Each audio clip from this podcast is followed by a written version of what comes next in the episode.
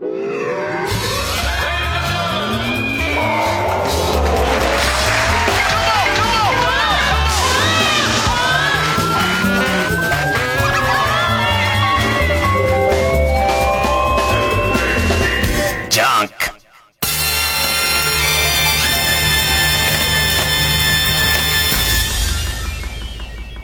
週気づいたこと。40代入ったぐらいかな。いや、30代中盤ぐらいからかな。こう、老化への恐怖みたいなもんがあるんだけど、あの、ついに50代超えてくると、もう老化への期待っていう、あのー、先週ちょっと喋ったかな。あのー、今年自分の中で自分のおしゃべりで一番、一番この人面白いと思ったのは、あのー、山里くんのところに、ね、山里くんとこゲスト行って、で、生でご飯食べて、それが変なとこ入っちゃって、ずーっと、こう、それが取れないで、あの、転げ回ってるところ。あそこすごい僕の中で面白くて、ああいうのもさ、変なとこ入っちゃうのも多分、廊下でしょ？おばあちゃんとかおじいちゃんとかもっと深刻なことになっちゃうんだもんね。でいて、その、えー、っと、ポンコツ、ポンコツ、ね、えー、になっっていく感じが、こう、割とこう楽しみになってきたんだけど、それにしてもと思ったのが、先週番組開けて火曜日に朝の番組で、俺の五つ星っていうコーナーがあって、あ、これすげえ長くなるな。ものすごく長くなるから、一旦あの、岡部さん、スイッチから手を離していいです。もう自爆、自爆スイッチからね、自爆スイッチからですね。えー、もう、あの、こういう感じで始まっちゃうと、金子ディレクターのディレクションも聞きませんから、あの、どうしても伊集院を止めなきゃっていう時は、もう、岡部さん、もろとも俺を吹っ飛ばすっていう、もう自爆スイッチしかないんですけど、一旦話して聞いてほしいのは、その、俺の五つ星ってコーナーがあって、ざっくり言うと、朝の番組のリスナーの人が若い頃よく通ってた思い出のレストランがあって、もうなくなっちゃったんだけれども、えっ、と、あそこの味をもう一回食べることって可能なのかな突然移転しちゃったと。突然移転しちゃったんだけど、どっかでやってんじゃねえかなみたいのを、えっ、と、まず寄せてもらって、それを発表して、あの、昼間のラジオリスナーの集合値みたいもので、その噂ならこんな話聞いたよとか、まあ、そういうのをこう束ねていって、まあ、一番うまくいくケースだと、実はその、えー、っと、ご実家の方に引っ込まれて、そこで細々とずっと食べ物屋さんをやってて味を変えてませんみたいな。そういうのがまあ一番いい解決。まあまあいろんなことが起こるわけ、ラジオで。で、そのコーナーで、先々、何週間か前に、秋葉原にあった中華料理屋さんを探してるっていう人がいて、で、それを探してるときに、俺すごいその、中学校3年から結構大人になるまで秋葉原に足しげく通ってたんで、その何十年前か秋葉原のとあるその、えー、っと、えー、電気屋さんの地下にあった、壺っていう、壺っていうその中華料理屋さんがどうなってんのか知りたいっていう人がいて。で、それがね、そうね、30年ぐらい前の秋葉原、もうちょっとか35年ぐらい前の秋葉原って、本当に食べ物屋さんがなくて、あのー、なんだろうね。えっ、と、電子部品ならどんなに特殊なもんでも手に入るんだけども、食べ物屋さんがほんとなくて、で、困ってた頃のことだから、なんか自分もその頃の秋葉原のことすごい思い出すよ。ほとんど食べ物屋さんなかったなっつって。で、そんな中で、ポロッと俺が思い出したのが、そうね、35年前、俺は中3高1ぐらいの時に秋葉原にミスターチンっていうラーメン屋さんができて、で、それ秋葉原の電気街口のすぐそばにミスターチンっていうラーメン屋さんね。で、え、そこの辛い、辛ラーメンって、多分僕はそういう激辛みたいなものを一度も食べたことがなくて、その激辛ラーメンみたいなメニューも初めてだったと思うんだ。でいて、そこのその激辛ラーメンに一時期すごいハマってたことがあったなっていうのをまず思い出すわ。当時の秋葉原をこう頭の中に描いてるときに、ああ、あったな。で、そこからこう芋づる式に記憶で、いや、実はねっていう。その、もう完全に反抗期っていうか、反抗期っていうかもっと違うもんだね。反抗期ならもう終わってるもんね。まだだから、まだ親父と、その、親との距離感みたいなあの時のままだから、その当時の診断書は中3とか高1だから、反抗期っていう診断書なんだけれども、反抗期がこんなになるわけはないので、あの、何か多分違う深刻なやつだと思うんですけど、父親と、まあ母親とも、兄弟ともそこそこ距離を取ってて、で、あんまり会話もなかったんだけど、えー、っと、土曜日のお昼ご飯あなたどうする？みたいことを母親に聞かれて、あの金をくれと。ね。あの、向こうはなんか、ケンちゃんの好きなものを作ってやる気満々なんだけれども、金でっていう。この感じはできましたら、あの、深夜ラジオのリスナーは共有できるといいと思うんですけど、そんなこと言うって思わない。あの、えっ、ー、と、えー、15から53までそうじゃなくていいですけど、15、6ぐらいの時そういうのありますよね。親がなんか土曜日の昼ご飯を当時半ドンですから、腕に寄りかけて作っちゃおうかしらみたいな空気出された時に、あの、なるべく冷たい声で、金でっていう。で、えっと、その時に、あの、何食べんのみたいことちょっとグイグイ体入れてくるわけですよ、お袋は。ね。で、その時は、えー、ちょっと機嫌が良かったのか、その、これから秋葉原に行きますと。秋葉原に行って、当時の僕は秋葉原に行って、新しいステレオとか、新しい電化製品の、えー、っと、カタログをもらってきては、いつか買うかもって思うっていう。ねえ、いつか買う可能性あんなって思う、思う業の人ですから、僕は。で、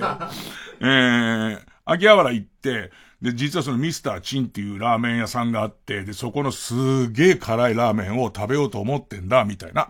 その話をしてたら、たまたまいた親父が、まずそんなことないんだけども、ぽそっと、ああ、あそこのラーメンは僕は日本一美味しいと思うって言うわけ。で、なんか、その日俺すごい機嫌が良かったのか。まあまあ、その前半戦にね、金でって言ってんのにだよ。ね、金でって言ってんのにそれでもマックスで機嫌良かったのか、親父に、なんかうちの親父って、あの、父親って、食べ物に全く無頓着な人だから、そんなこと言うことないわけ。で、なんかその、親父、なんつったいの、メカみたいな人だったから、ね、え、あの、親父に感情が、こう、うん、あんまこう、ない人だったから、なんかその日本一美味しいと思うみたいなコメントが出るって思わないから、お、そうなんだって話になって、ちょっとだけ話が弾んだのね。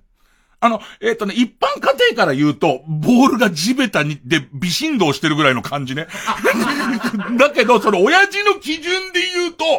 もう八村塁のダムダムダムダムダムダムダムダムダムっていう感じで、もう、もうそれがみ、俺には、そう見える。弾んでんな、俺と親父っていう感じ、ダムダムダムダムって入ってんなっていう感じしてんだけど。で、ちょっと話したら、すぐに、あそこはなんかこう、まさに東京ラーメンっていう、僕がすごく懐かしいと思うラーメンなんだよ、みたいなこと言い出して。ね。こっち激辛食ってっから。ね、激辛の店行ってっから。もう、下打ちして部屋に入るまでですよ。間違ってんですよ。店を。あの、違ってんですよ、その店が。で、その、違ってた方の店。ね、違ってた方の店、その後ミスターチンとかに行くたびに見るんです。ただね、そこそこ繁盛してんです。えっと、秋葉原の電気街口の出口にぴったり、もう、えっと、くっつくようにしてできてるプレハブの店なんですけど、ここ、繁盛してて、でもこっち側は、ちょっと親父のイラッと、イラッとした店だからそこは。一回も入ってないけど、イラッとした店だから、ミスターチンに行っちゃうわけ。絶対。で、ちょっと引っかかってて、まあ、親父が日本一なんていう言葉を、あの、彦摩呂の宝石箱なんかより全然上だよ。宝石箱すげえあんだから、彦摩呂の宝石箱は。ね、うちの親父は食べ物に対して、カロリーのこと以外口にしたことがないから、グラム数とカロリーしか言わないような人だから、なんかちょっとだけこう引っかかってるわけ。そう、あの親父に、ああ、言わしめるやつ何って思ってんだけど、こっちはまたそのミスターチンっていうお店が結構こう雑なお店で、今思うと、ラーメンの上にからし高菜が乗ってて、でいて、えっ、ー、と、その後しばらく営業しててどうなったか知りませんけども、豆板醤の瓶をそのままドンって置かれて、あとは好きにしろって感じなわけ。ね。でいて、こう、これが、中学生ぐらいの頭の悪い俺、その、え、豆板醤なんてものも家になかったし、あの、各家庭なかったし、ね。この豆板醤を何杯入れるかってことになっちゃう。なんか、うまく食べるってことじゃなくて、ただで豆板醤が入れられて、豆板醤を何杯入れたものに俺耐えられるかっていう、あの、自分との戦いになってった末に、この店辛すぎるっていう結論になるわけ。ひどくない？なんかこの店はもう、あの、ダメだなっつって。ね、でいて結局ミスターチンも飽きちゃうんだけど、飽きた頃に近くの肉の万世っていう今もある万世に、なんかラーメンのコーナーですごい美味しいラーメンが出始めて、今度こっちに行っちゃって、結局その親父が日本一うまいって言ってた、その、えっ、ー、と、ラーメンに関しては、ついぞ食べないまま、気がついたら秋葉原の駅前の再開発、再々開発があって、最初ね、市場が昔あったんですよ。で、市場が再開発でバスケットコートになるんですよ。多分 3on3 っていうものをあの頃俺初めて知ったの。あそこでみんな練習してたからで。で、その後今の感じになる再再、開発が済んで、ミスターチンもその謎のプレハブの大繁盛してるラーメン屋も、親父の日本一って言ったラーメン屋も、そこなくなっちゃうわけ。で、えっと、このことを思い出して、こうなんだよねっていう話を、ね、朝のラジオに戻ってきたよ。こうなんだよねって、こんなことがあって、なんか今となっては、あのー、その親父が言ってた、あの、えー、食に全く興味のない、こだわりのない親父が言ってた。で、あと派手な表現を一切しない、えー、親父が言ってた、日本一美味しいラーメンとやらを食べてみたいような、だな、みたいな話をした。で、これは正式に募集をかけたわけじゃないんだけど、もうその時の思いのまま言ったんだけど、そしたらディレクター、トリーディレクターっていうディレクターから、昔からずっと一緒に番組やってるディレクターから、実はあのポソッと言ったラーメン屋さんが相当有名らしくて、ものすごい量情報が来てますっていう。でいて、この情報を束ねて、ちょっと、えっ、ー、と、えー、依頼はかけてないんだけれども、募集はしてないんだけれども、ちょっと進めてみたいと思うんです。って言われて、あ、そんなみんな送ってくれてんだってなって、じゃあこっちもなるべくたくさんこうヒントを出そうと思って。ほいで、じゃあ俺、ロケ出ようか。あの、場所行くと思い出すことは、最近秋葉原あんま行かなくて、ヨドバシは行くんだけど、ヨドバシ以外あんま行かなくなっちゃったから、あの、ロケ出ようかったら、じゃあ若手誰か連れてって、二人でこう、くちゃくちゃ話しながら、えっ、ー、と、この辺にこういうのがあってさ、みたいなトークをして、それでロケ行こうかって言ってたら、行く寸前になって、ちょっとコロナの数が結構すげえから、街角でみんなでこう、その、あの、密、密になって、ね、ええ、あのー、えー、今、三密で少しボケようと思ったんだけど、違うかな、コロナのことだしってなってやめました。で、えっと、その、あの、で、しかもものすごく卑猥なね、ねえ、あの、いじると出るやつを密と称した感じのボケに行こうと思ったんですけど、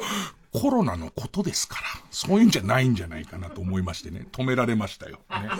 まあまあ、要は、密とカウパーをこう、同一視したみたいなボケの仕方をしようと思ったんですけれども、ね、えー、まあそれに関してちょっとやめましてね。で、えっ、ー、と、旗から見られた時に、その、なんか、その密になってる感じとかがあんま良くないんじゃないかってことになり、じゃあ若手は連れてくのやめようって、若手じゃなくて俺一人喋りでいいやってことになり、で、さらには、ディレクターいんねえなって話になって。で、結局俺がいればいいじゃん。俺一人で撮ってくんの得意だから、じゃあ普通に秋葉原で、もうマスクもしたままボソボソ喋ってる人として、えっ、ー、と、やってこようと思ったら、ディレクターの鳥居が、あの、そんな申し訳なくてみたいな話なんだけど、えー、まあさすがに機材を、あの、ぐらいは僕全部セッティングしますんで、なんつって、まあ機材だけ渡されて、まあいいのにな、俺持ってるし、と思いながら、まあ秋葉原行くと、もうさ、形、道の形が変わっちゃってるからさ。もう道が同じだと、ここ何って結構思い出すんだけど、もうあの秋葉原の電気街口って、全く道が変わってる上に、もうなんなら、ん、えっ、と、食い物屋だらけなんだよね。ありとあらゆるチェーン店から、なんかグルメの食い、食い物屋と萌えキャラばっかりなの。もう、だから、全然変わっちゃってて、何も思い出さねえなと思ったら、一角だけそのミスターチンのあった一角ぐらいが、そこだけ昔の秋葉がちょっと残ってて。あ、ここちょっと残ってるなと思いながら、じゃあ回し始めようと思ったら、イヤホン入ってねえんだよ。その機材の中に。ね。でいて、イヤホン買うとこからロケってスタートするタレントの。ね。え、まず一人で撮ることもおかしいし、なんかさ、一人旅みたいなやつだってさ、いっぱいいるわけじゃん、ぶっちゃけ。本当に一人だから。一人で、ね、でいて、行くのに、最初のロケのスタートが、イヤホン買うって、ちょっと腹立ってて一発鳥に電話かけて、イヤホンねってどういうことだって思うんだけど、ちょっと待って待ってと、今、ちょうど記憶の扉が開きかかってる大事なとこだから、その怒りは消してイヤホン買おうと思ったら、そのイヤホン買った店のおじさんが、あの、お、ラーメン屋2軒あったねっていう話を、始めてくれて、あ、こういう感じですか、そうですか、みたいな。でいて、そのおじさんが、確かね、最後は、銀座行くとか、有楽町あっちの方に、移転するって言ってた気がするよ、みたいな。もうなんか偶然。で、後にそのトレイディレクターは、そういうこともあろうかと思ってイヤホンを入れてないって言ってましたけど。そんな基本って TBS の機材の調達の仕方にあるないよね。ね。あのー、えー、っと、TBS、TBS っていうところは、ちゃんとロケに必要な機材を揃えることと、オープニングがすげえ長そうになってる時だけちょいプレッシャーかけるって、この二つだよね。機材関係の仕事は。タイトルコールする？ねこの後も長くなるから、じゃあするよ。月曜ジャンク1年光る深夜のバカ力。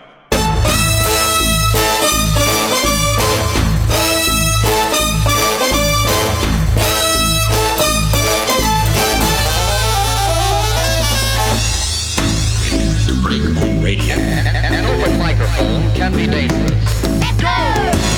かさ、そのイヤホンもさ、その、俺の家にある機材持ってきゃさ、それ何でも使えるのにさ、TBS のちょっとプロ仕様にして、イヤホンジャックとマイクジャックみたいのちょっと変えてある。なんか、入れた上にね、ネジみたいので締めることで、抜け防止みたいな、プロ仕様の機能がついてるのと、あと、えっ、ー、と、今、スマホとかにつけるマイク、イヤホンみたいな両方兼用の端子は、通の一般機材だとどっちでも使えるんだけれども、なんかそのプロ仕様の機材は、マイクイヤホンのやつをそのイヤホンの端子に入れちゃうと、その雑音が入っちゃったりとか、甘入れし、こ奥まで入れちゃうと聞こえないみたいなことが起こるから、この、ちょっと特殊めのイヤホンなの。あの、昔ながらのイヤホンジャックの上に、さらにはなんかその根っこのところをねじるみたいな、ネジのついてるやつみたいな。そんな特殊なイヤホンどこにあるんだよと思ったらそこにあるんだよね。その秋葉原の昔ながらのガード下の、なんか、あのー、えっと、盗聴器、違う違う、ミニミニマイク、ねえ、っと、と、とかが売っている、ね。昔さ、あの、ガード下の部品とかそういう特殊なものいっぱい売ってる店でさ、何かでちょっと取材、取材したら買い物行ったのかな？買い物行った時にちょっと呼び止められて、入り口でサインしてくださいって言われて、そこにサインしていいよいいよっつって、よくこういうとこ来て俺、ちょっとして、その、ボタンだけ買ったりとかさ、なんかいろんな、えっ、ー、と、抵抗を1個買ったりとかしてたからさ、そこでサインしたらさ、次に昼のニュースでさ、盗聴器はこんなに早く簡単に手に入るみたいな、えっ、ー、と、ニュースのスペシャルコーナーに、その親父が、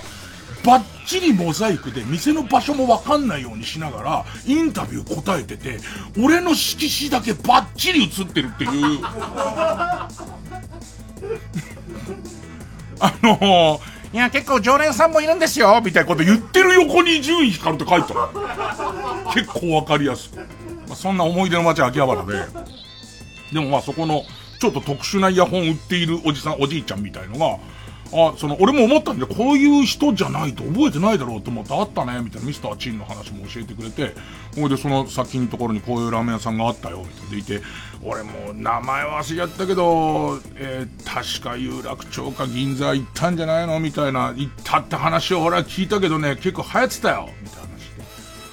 あ、そ、そうなんですか？それを持ち帰るのと、なんか、こう、怒涛のごとく記憶がよ蘇って、あの、俺にもテンションの高い日、低い日、その、えっ、ー、と、親父への思いにも波があるからさ。えー、ああいうトンチンカンな話をするなら絶対食わないっていう人、なんかちょっと別に、その、ラーメンはラーメンなんだ食ってみようかなみたいな思う日もあるわけ。で、そういう日に限って休みだったりとか、あとよく覚えてるのは、それこそ落語家時代に、落語家時代に割と秋葉原のすぐ近くが師匠の家だったから、また秋葉原をすごい使うようになるんだけど、落語家時代金がないから、金がない時に入ろうと思ったら、何曜日かはサービスデーで400円ぐらいのラーメンが100円引きって書いてあるそれってさ、若手の時行かなくない？今日、その曜日が違うと。今日は火曜日、例えば火曜日なのに、水曜日は割引デーっていうの目に入っちゃうと、もうさ、火曜日は割増デーじゃん。ね、同じものを高く食わされる日じゃん、100円。だから、食べないみたいな、なんか、その、えっ、ー、と、すれ違いが結構続いて、あとそのすぐ近くにできた、今度この、途中から小諸そばっていう今もあるチェーン店の立ち食いそば屋だけどすごい美味しい立ち食いそばの第1号店ができたりとかましてって、ここ全然行かないままになってたわけ。で、そしたら、そうそう、これ確かサービスデーがあったなとか、あと、なんか、えっ、と、みんな無言で食ってたなとか、いろんなことを思い出していって、で、さらにその時にこう、TBS に来てた、えっ、ー、と、メール、メールが、なんかそれを裏付けるようなものばっかりなの。サービスでやりましたよとか、こういう関係でしたねとか、秋葉原の当時の秋葉原デパートってあるんだけど、その今は、なんか、えっと、綺麗な、なんつったっけよく駅ビルの名前でよくあるやつ。JR の駅ビル、アトレ。アトレアトレだよね。えっと、アトレみたいに綺麗になってるけど、ちょっとその、秋葉原デパートっていうちょっと老朽化したデパートの壁に寄っかかるように、それプレハブ立ってましたねとかみんな来たりとかしてる中で、どうやらこの店が相当有名だったらしくて、それは、いすずっていうお店に間違いないです。なってる。で、そのラーメンいすずですって言って、それいすずがどれだけうまかったかって思い出深いって話のメールが来て、で、そしたら、えー、っとね、東銀座でいすずと同じ味を見つけてって話だで、それはあの、イヤホンのおじさんの言っているのと同じ場所で、えー、同じ方面で、で、さらにはまた、えー、他の人から、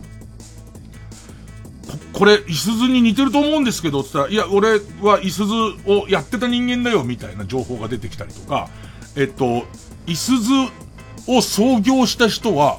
えっと、その人にいすずを譲って、えっと、別のラーメン屋さんをここで建てましたと。で、そこがこういろいろ移転していきましたみたいなのがどんどん分かっていくわけ。で、最終的に上野に、その、始祖となる人が、えっ、と、やってた、清流、ブルードラゴンって書いて清流ってお店があって、そのお店がほんの数年前になくなりましたっていう、とこまで行くの？うわ、そうなんだ、数年前で亡くなったんだっていうところで、このポンコツ、ポンコツ話からこれ最初入ってるからね。ラーメンだけにさあ、そんな曲をまずここで聴いて。えー、ザ・パパヤコレクションズで夢見、夢見てたつもり。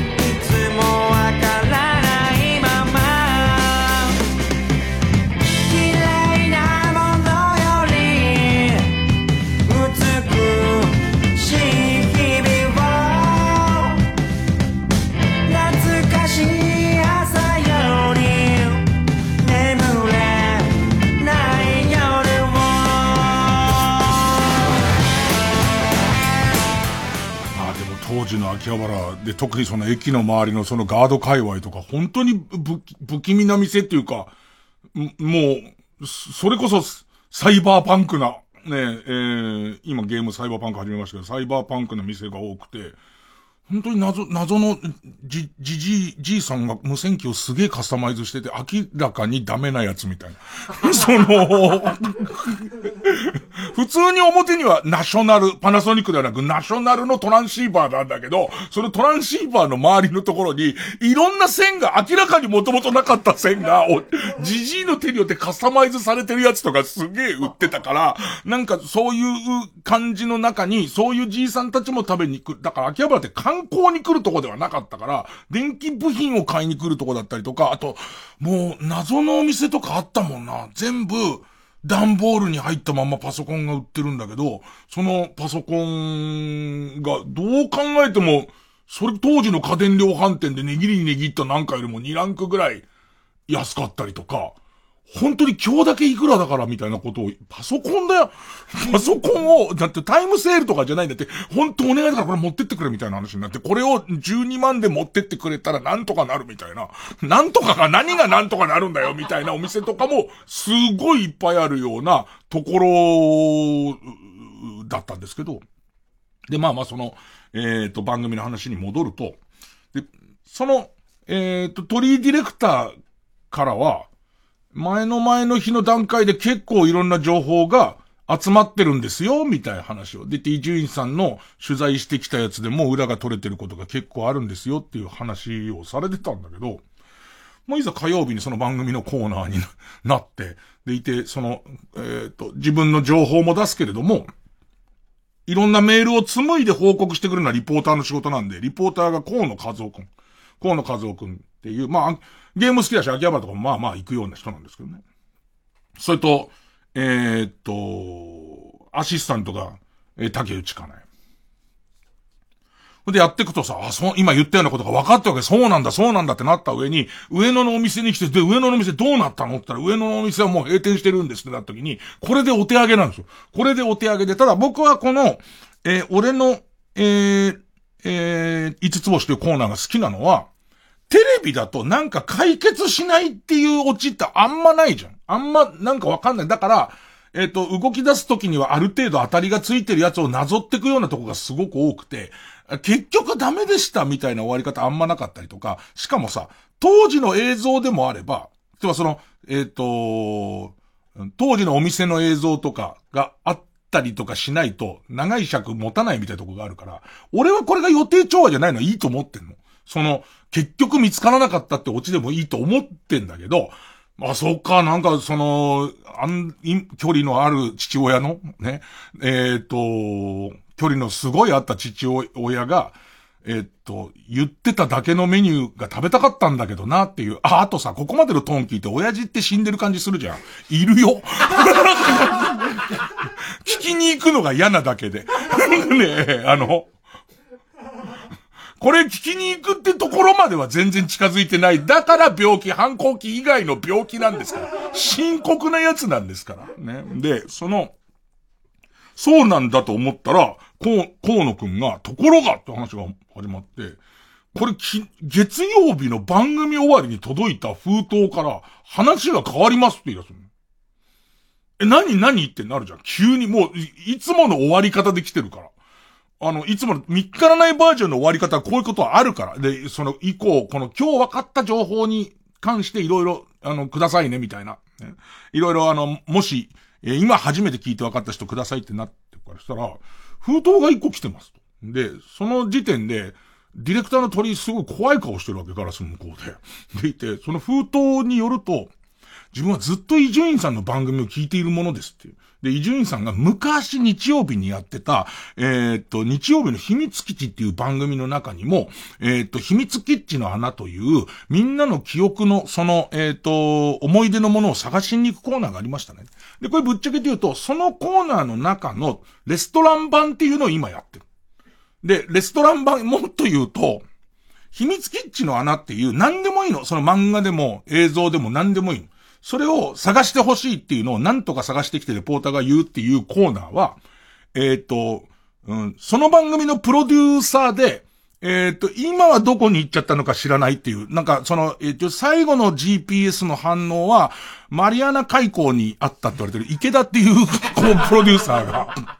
最後マリアナ海溝です。ごいゆっくり光ってたんだけれども、それ以降はもう、電池も切れただろうし、わかりませんっていう、その当時、まあ、ディレクターがプロデューサーになった池田。で、この番組をディレクターやってプロデューサーやった池田っていうのがいいるんですけれども、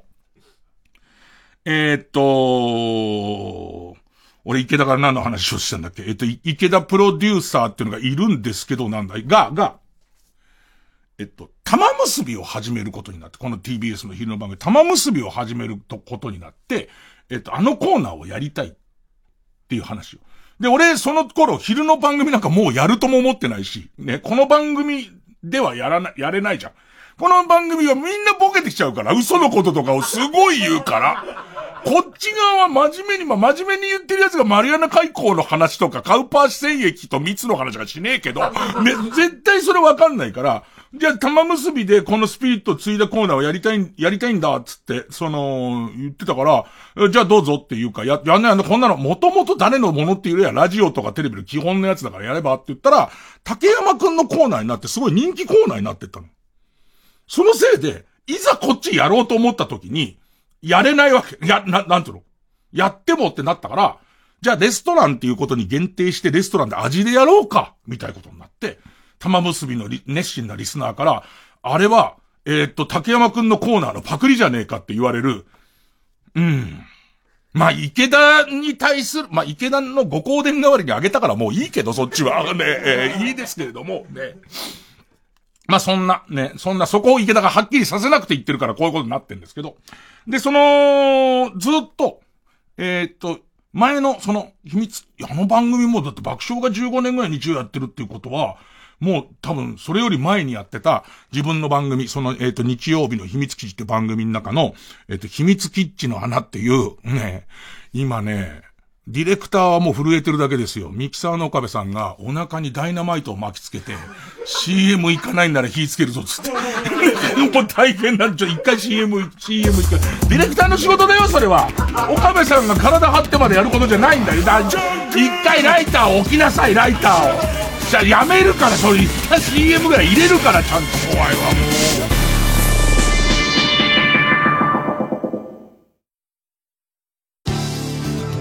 TBS ラジオ JUNK。この時間は小学館中外製薬マルハニチロ伊藤園ホテルズ総合人材サービス新生梱包他各社の提供でお送りします。ゲームでは魔王を倒したらハッピーエンドだけど勇者たちの人生は終わらない。この物語はエンディングから始まる。宝島社この漫画がすごい男編第2位。早々のフリーレンコミックス発売中。小学館。もう街はクリスマス。でも僕は就活。今が頑張りどころですね。中外製薬の内定もらうために。どうぞケーキです。いいんですか？あこれもお金取られるやつ。今日はサービスです。ありがとうございますナイツの花輪です12月26日夜8時から映像配信の番組をやりますその名もナイツ花輪のネタ座談会今年のネタは今年のうちに内容はタイトルからさせてください E プラスパラビで視聴できますので詳しくは TBS ラジオホームページのイベント情報をご覧ください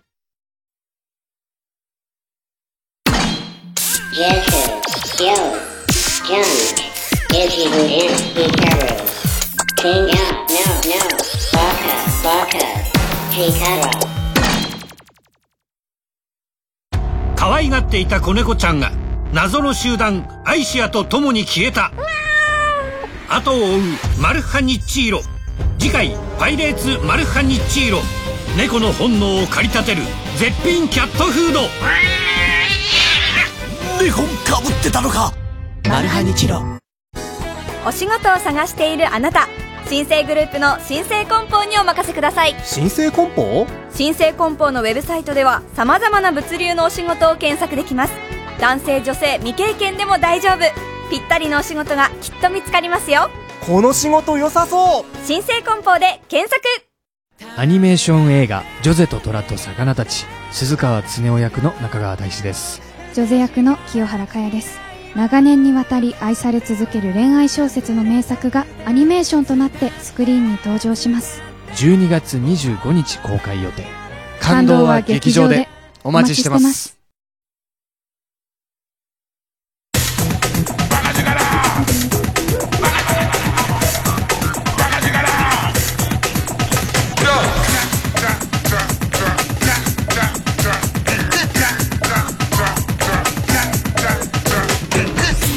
超ジャンク一丁院光る深夜のバカ力。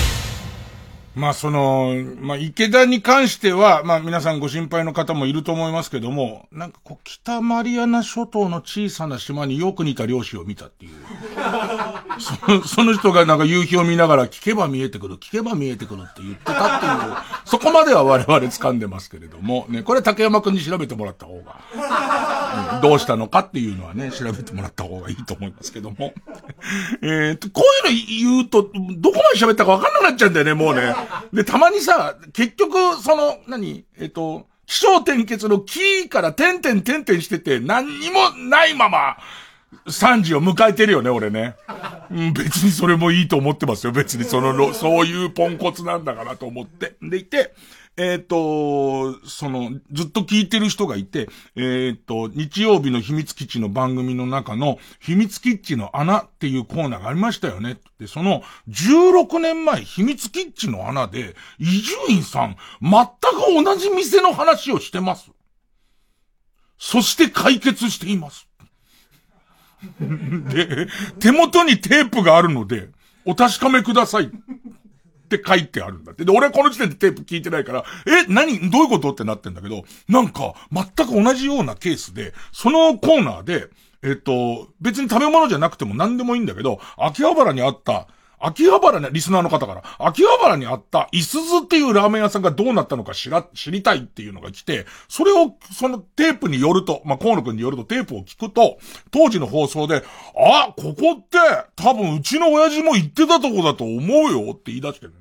でいて、これこれこういうことで、なんか親父と仲が悪かったから、あのー、途中で話はなくなっちゃったんだけど、なんか美味しい店だっていうのを聞いて、俺は違う店の話してんのに、なんだこの人はみたいになって、結局食べ行ってないんだよねっていう話をして、で、そこからいろんな当時の16年前のリスナーの人は、今よりも16年新しいまあ古い情報、当時か新鮮な情報当時から言うと、難しいな。まあその、その16年前の時点の、まだ、えー、セピア色になってないぐらいの情報をいっぱい寄せてくれてて、それできちんと、上野の清流までたどり着いてんの。上野の清流たどり着いた上に、その時はリポーターを、まだ、えっ、ー、と、M1 優勝前夜のアンタッチャブルがやってんだよね。アンタッチャブルがやってて、で、最終的に、その、清流で、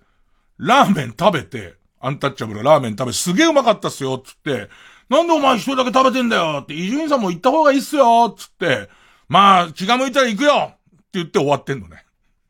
全部忘れてんのね。で、その番組のディレクターも鳥居で、アシスタントも竹内なの。だから、全員揃って全部忘れてんの。ただ、ただ、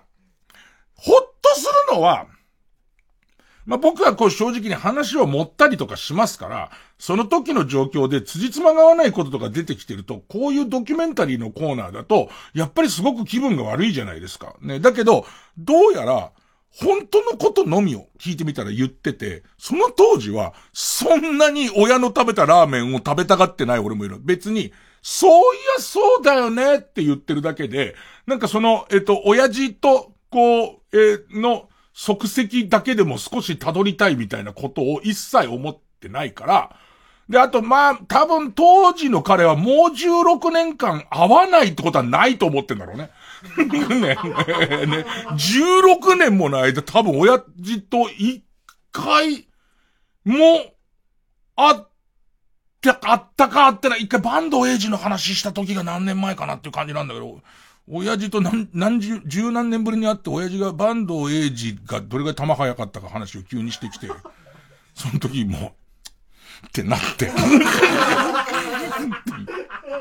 まあそれで、で、その時はだから俺の中で木が熟してないわけよ。でいて、えっと、いよいよ、その、えっと、整理をを16年経って突き止め、直した。突き止め、直した時には、どうやら5年前ぐらい整理が終わってんだ。で、おそらくだからこれってもう一回こう、穴っぽこに落ちちゃったと思うんだよね。で、おそらくこれが何年後かにまた忘れるでしょ、きっとおそらく。で、今、16年なんてもんじゃない。5年で忘れるでしょ、きっと。5年で忘れて何かの表紙に言い出すでしょ、きっと。で、もしかしたらその清流のマスターとかの情報が集まってラーメン分かった頃に、多分今度はね、父親が死んでると思うのね。みんなどんな反応してる？今。ね、そんな笑いづらい感じっていう。最後、そん、そんななんか、親孝行したい時に親はなしみたいな話うん、そういう話。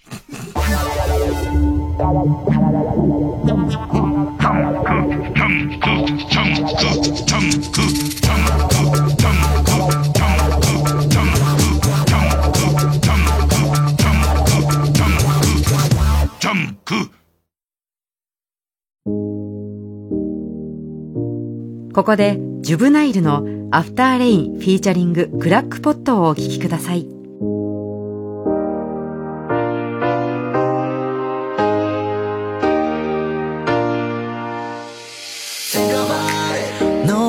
What the future brings to us. Think about it. Let's do what we can do with everything. Think about it. Don't have to force yourself to show up. So we have a lot of things to do. Don't worry, you will be fine. Let me know what's big on your mind. So what are you living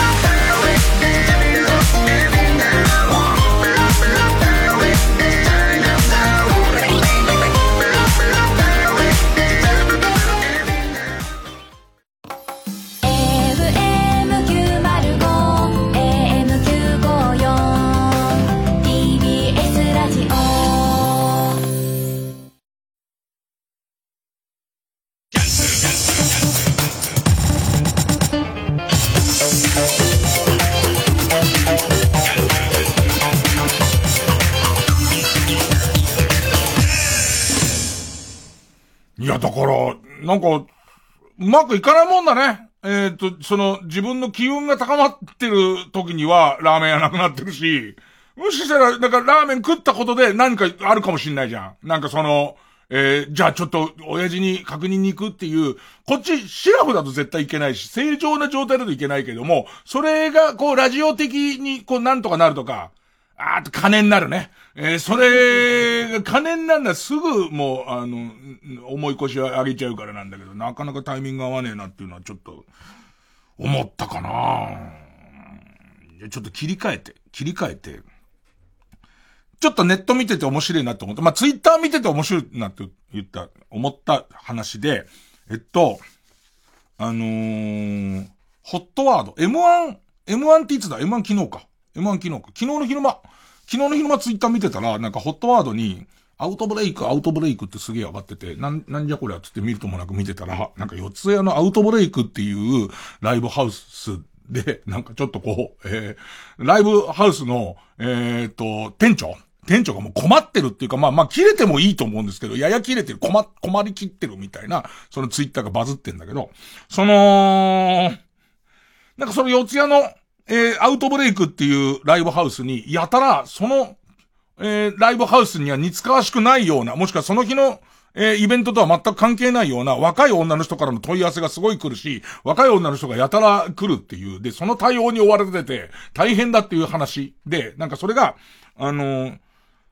TikTok のすごい人気の男前の二人組の子が、えっ、と、この四谷のアウトブレイクでイベントをやるっていう間違った情報が流れちゃったっていうか、なんかその、最初やる予定だったんだけど2点3点した結果場所変わったっていう情報が全然出てなかったせいで、うまくこう、あの、伝わってなかったせいで、この TikTok 二人組の、えっ、と、ファンのお嬢ちゃんたちが、すごい来ちゃうし、すごい問い合わせしちゃうっていうのね。で、だけど、えっ、と、四谷のアウトブレイクでこの日この時間やってたのは、あの、まあ、配信なんだけどお客さんいっぱい入れられないから、配信、ちょっとお客さん入れての配信らしいんだけれども、えー、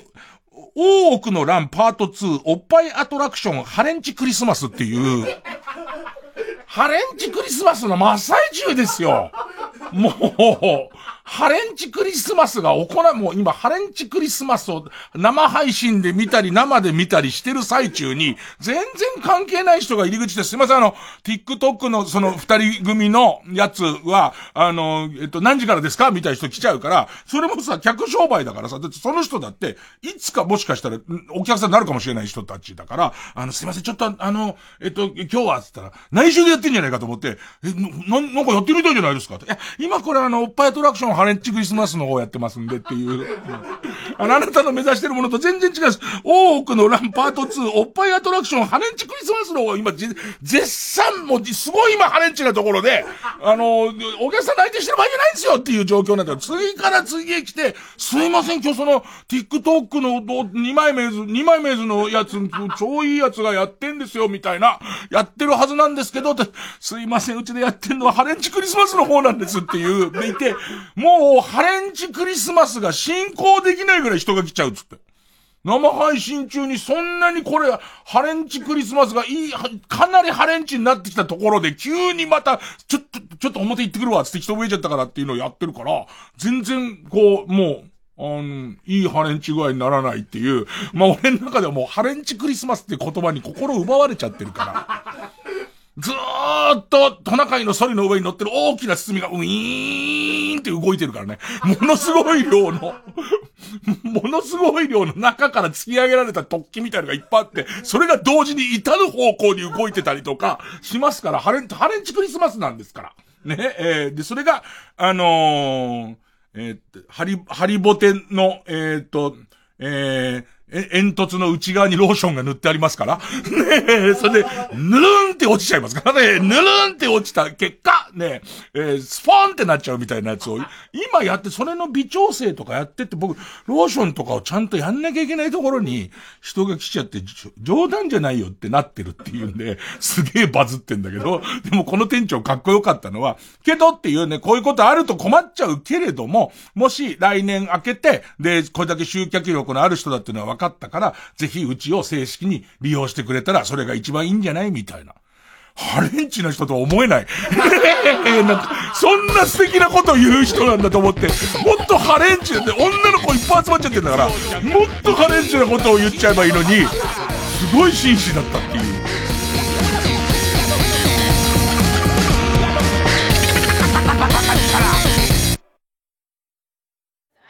今から何したい？カラオケ？からの？バイキング。からの？温泉。それ全部叶えられるよ。え？本当に？全部込みで学生一泊税別5800円から。いい湯加減旅加減伊藤園ホテルズ。詳しくはウェブで。思い出作りが止まらない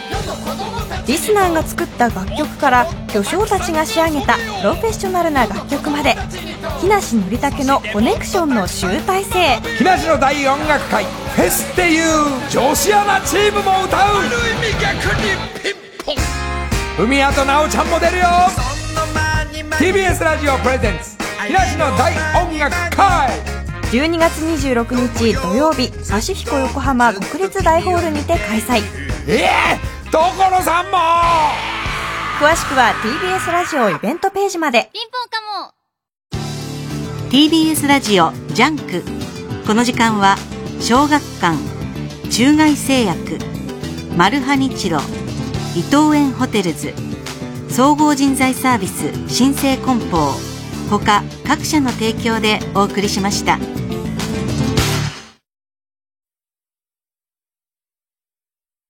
月曜ジャンク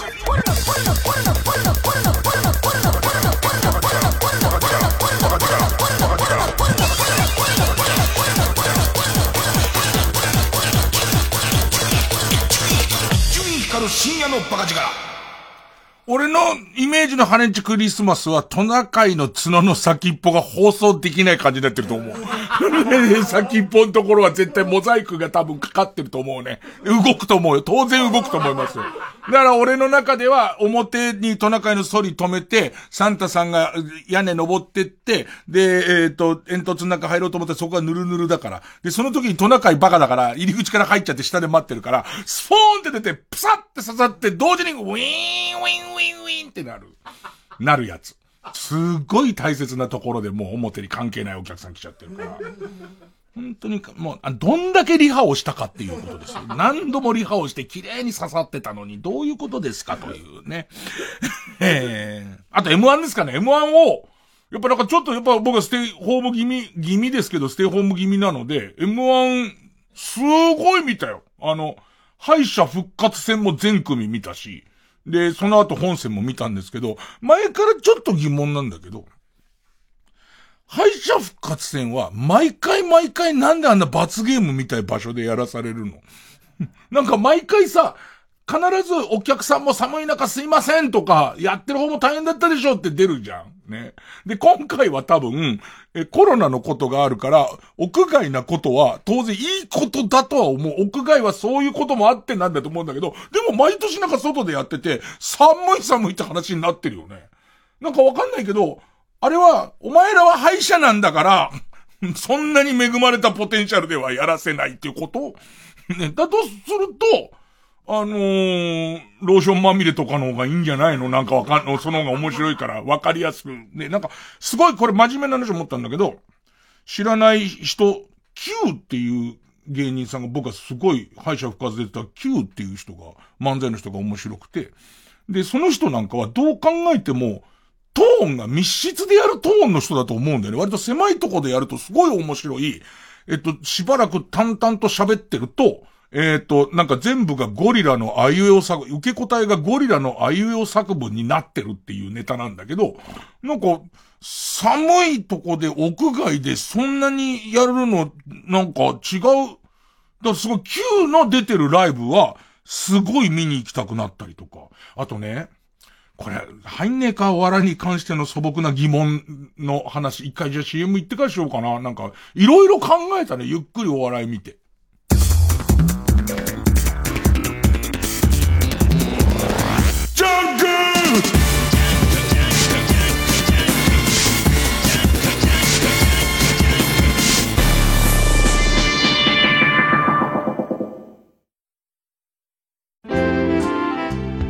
愛するライオンからのお知らせです。胃痛のもとに直に効くスクラート胃腸薬のご紹介です。ひたたた胃がキリキリする。今年もあと少し。大変な年でしたから溜まった疲れやストレスなどの影響で胃が痛む胃がもたれるなんてことありますよね。その胃痛我慢していませんか？空腹時や寝起きに胃痛を感じやすい方。実は胃に炎症が起きているかもしれません。そんな方にはスクラート胃腸薬下流。有効成分スクラルファートが胃の荒れた患部に直接張り付き胃酸などの刺激から保護して痛みを抑えるとともに患部を修復します。詳しくはライオンのホームページからご覧いただけます。胃痛のもとに直に効くスクラート胃腸薬は第2類医薬品です。今年の冬も胃を大切に。以上ライオンからのお知らせでした。米倉涼子です。楽天モバイルにする人どんどん増えてます。だって楽天回線エリアなら高速通信でデータ使い放題。4G も 5G も使えて料金そのまま月2980円。しかも最初の1年は無料なの。さああなたも楽天モバイルで検索。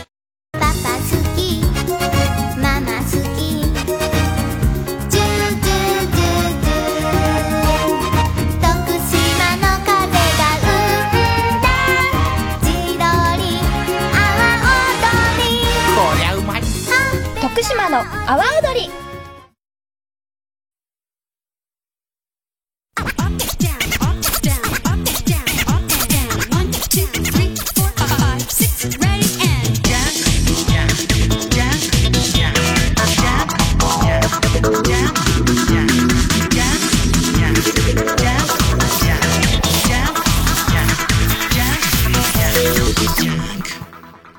なんかさ、お笑いブームをすごくな、長いからさ、みんなお笑いにすごく詳しくなっていくじゃんか。で、お俺とかも、まあ、その、個々の事情みたいのがだんだん分かってくるじゃんか。そしたらなんかネタの構成とか見てて、あ、この漫才はすごく正統派な上に今のことも入っててすごい面白いなって思ったのが、ユニバースなのね。で、そのユニバースのネタは、あのー、マッチングアプリみたいので待ち合わせした相手が、実は、な、な、な、原ちゃんつったかの女の子、相方の女の子だったっていうネタで、お互い、こう、えっ、ー、と、なんだよみたいなことを、最悪だみたいのをやり合うネタで、マッチングアプリって今のものが入ってたりとか、男女間コンビとして面白いことが入ってるんだけど、もう他の情報で俺らって、ユニバースはあのメガネの男の子が全部ネタ書いてんだよっていう話知ってるじゃん。で、そうなっちゃうと、これどんな、どんな感じで見ればいいんだ？みたいのがどんどんわかりにくくなってきて、なんか、えっ、と、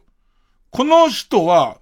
なんかね、漫才を見るのに数手間あるなって思う。えっと、この人は不良みたいなキャラだけれども、実は親孝行なんです、みたいな、その字のキャラクターがまずひねられてるじゃんか。で、その人が漫才で出てきて、わかんないけど、俺ケーキ屋さんになりたいんだよなーって喋り出すじゃん。なんかわかん、なん、なん、どう、どういうこと、なんか俺の中でこれを、なんかその、どういう風に収めて見ればいいのかが、あとみんなはどういう風に収めてんだろうっていう、M1 を熱心に敗者復活戦から見るような人って、やっぱお笑い好きじゃないですか。で、好きな人はそういうこと全部分かってるじゃないですか。で、分かった上で、そのなんかくにょくにょくにょくにょってして、俺だからコントはすごい見れんのよ。コントはもうそういう劇だからっていうんで、結構いけんだけど、そこがこうかなり複雑化してんなっていうのと、あと、敗者復活戦でインディアンス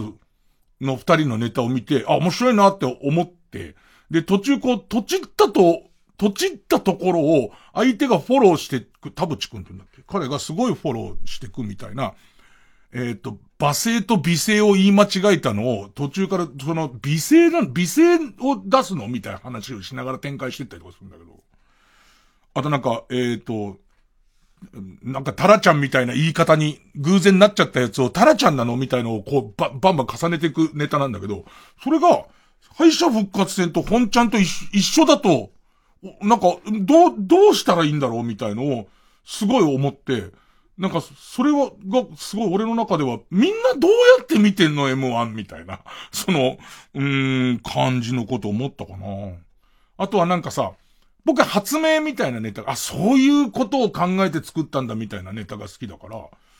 そう、えっ、ー、とね、他に好きだったのは、えっ、ー、と、タキオン、タキオンっていう子が、なんか、えっ、ー、と、オリジナルの言葉みたいのを片方が使い出し、お互いも使い出しみたいなネタなんだけど、あれも、屋外じゃなくてちゃんと落ち着いたとこで見たかったりとか、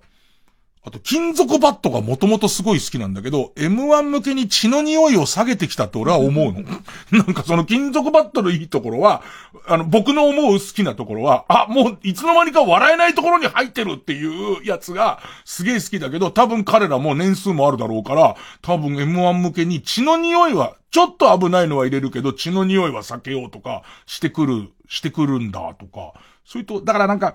そういうこう、面白いあの、なん、なんだろうね、えっ、ー、と、ニューヨークの出とか好きだったんですよ。あそこに追い風吹くと超面白くなってドカンっていくんだけど、誰にも追い風が吹かないとか、もっと言えば、えっ、ー、と、おい、おいでやすこが、おいでやすこがさんの大きい声があまりに受けすぎちゃったから、その大きい声がもうみんなの中でインフレになってるから、本来大きい声出さないネタの人とかが巻き込まれて大きい声出し始めるみたいな、悪い風みたいのがちょっとこう、吹き出してるのが、ああ、なんか、M1、なんか生物だな、お笑いってすごい生物だなと思った。オズワルドっていう人もちゃんとライブを見に行きたいと思ったな。あとタレントっていうかこう、俺、あの、見取り図の、見取り図のえー、 Creepy Nuts の方の人いるじゃん。ね。見取り図の Creepy Nuts の、多分両方掛け合わせると出るのがあの人な感じなんだけど、えっと、盛山くん？森山くんっていう子にずっと僕はおタレントとしてお熱なのがね、もう随分前のことなんだけど、コロナ禍で、あのー、ギャグリレーがすごい流行ってて、いろんなギャグリレー、リレーが乱立した時にね、森山くんが、俺に回ってきたやつは全部エミネムに回してるって言ったのね。それがすごい面白く、俺はなんか尊敬したの。それが、あの、ギャグリレーなんて回されたってきついんだよとか、あとは逆にあれをすごい100点満点で楽しむのとかじゃなくて、全部エミネムに回すっていうのが、僕の中ではすっごい面白くて、それ以来もう彼を見る目が違っちゃってるから、この子多分面白いこと言うんだろうなと思ってずっと見ちゃってるから、で、それにこう裏切らないことを、えー、見取り図の Creepy Nuts の子が言うので、だからそれも、でもやっぱり、おそらく漫才っていう形態にするには、置きに行かなきゃいけないことがもういっぱいあるんだろうし、とか、あって、なんかそんな、うーん、そうなんだ、とか、あ、はて漫才って、この年になってたよ。はて漫才ってなんだろうみたいな感じになんか結構なって、あのー、ぼんやり見ちゃいましたね。あと、錦鯉が、えー、不運だったのは、ダークホースって言われちゃったことだよね。わけわかんないやつのままがいいよね。あの、もう全然誰もが、きょとんとしてるところにあのおじさん出てきたら、もう相当面白いじゃんか。ね、もうね、えー、キャラメルは銀歯泥棒って言ってるだけで優勝じゃないですか。だけど、みんなが注目してるところに出てきちゃうと、それはもう、錦鯉なかなか大変だなとか、そんなとこですかね、えー、僕の、えー、総評は。だから、Q を、Q をライブで、なんか小さい空間のライブで、多分コロナが明けないと小さい空間でほどほどいい人数入ってるライブってないんでしょうけど、を見たいなって思いましたね。えー、曲、名誉、机上の空論。あなたの笑顔忘れて思い出してそれだけで一日が終わる。気持ちが悪い言葉だけを集め紙に書いて丸めて捨てる。根拠のない自信はいつだって僕に問いかける。イントロ流れるその前にボタンを叩いて下に顔してみせたって、どちらかって言ったら机上の空論。どれだけ考えたって、どれだけ涙したって、間違ってた一切合切も許されることはない。優しい言葉だけで、どれだけ慰められたって、見えない傷は今日も消えるふりをして不縁だ。育ってしまったのはどうや体だけではないみたい。ああ散々嘘ついてごまかしてどれが本当の自分なのか自分でもわからないくらい。だ気休めの言葉にすがるどっからともなく殴られてもこっぱみじんだって。言ってるそばから殴られてもどうしたらいいのさ。閉ざした心が鎖のように絡まって。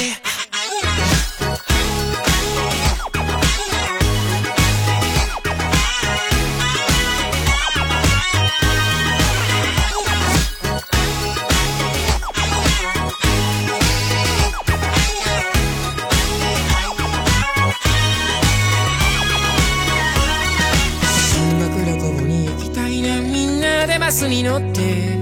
そしたら何か変われるかな考えてみたけど大波小波にさらわれてもうどうでもよくなった。あなたのことばかり思い出してしまう。こと変わりはしないだろう。踊るアホに見るアホどちらかって言ったら踊らにゃそんそんどれだけ考えたってどれだけ涙したって間違ってた一切合切も許されることはない優しい言葉だけでどれだけ慰められたって分かり合えないのなら何の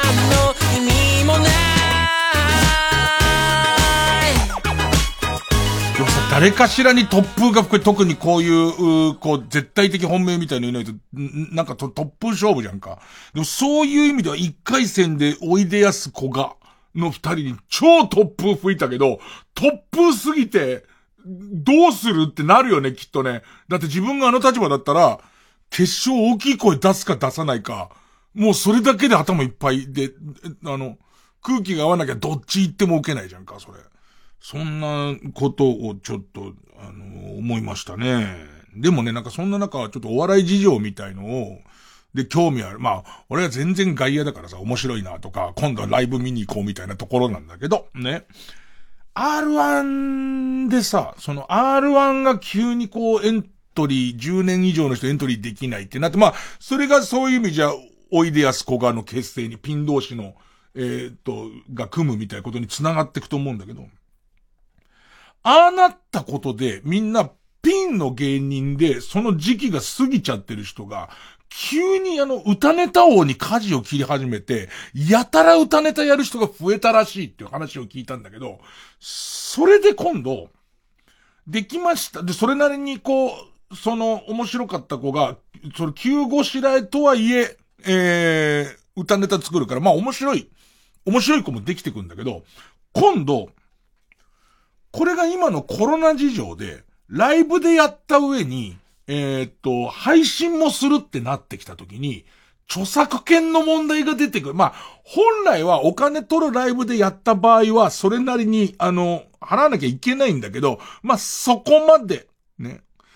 お客さんが二人しか来てないのに、一人ジャスラックなんてことはあんまりないでしょ。ね、まあいい、いことではないんだけども、まあ割とうやむやになってるじゃん。その、ライブで、無名の子たちが、ライブでやってる歌ネタ。だけども、これ配信ってことになってくると、ちょっとそこがきつくなってきて、えー、歌ネタ作った人の、えーと、元歌。まあ特にブリッジとか BGM みたいなものを、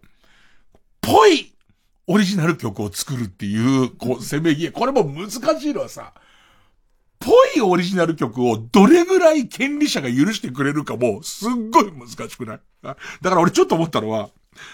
おいでやすこが、おいでやすこがのネタが、じゃあ、ブルーレイになりますよってなった時に、どうなんのかな？なんか、えー、あの日のかな、この日のかなってなっちゃうと、これはセーフ？この、この、あの、このネタに、米津、米津サイドはど、どう、どう来る？みたいな、これも多分、微妙だなと思ったんだけど、まあ話戻って、ちょっと微妙なぽいブリッジやぽい BG みたいのをみんな作ろうってなったりとか、で、さらには器用な楽器できる子なんかは上手に、一音、2音外したりとか、コード進行俺よくわかんないけど、そういうものの裏を入れたりとかして、ぽい曲を作って、それをクリアしていくっていうんだけど、この、大、新たな波。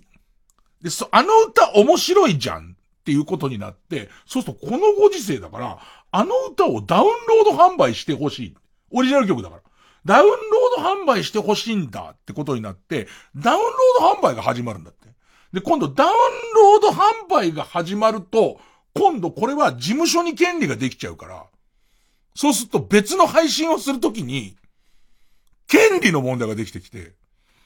さらにぽいやつを作るという謎の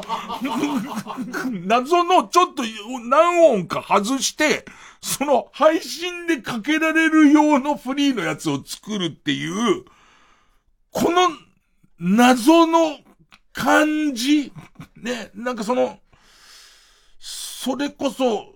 M1、偉いなっていつも M1 すごいなって思ってるのは、M1 が音楽ネタを排除しないじゃん。実際は DVD になったりとかした時に、音楽ネタだからっていう理由でカットされてるものとかすごい多いけど、それでも、やっぱりテレビっていうとこが一番面白いとこだっていうのを変えないのとかすごい姿勢だと思うけど、世の中もこんなに複雑になってんだと思って、すごいよね。ぽいののぽいののぽいのみたいのを作る、作んだって、今。月曜ジャンク一位から深夜のバラジから。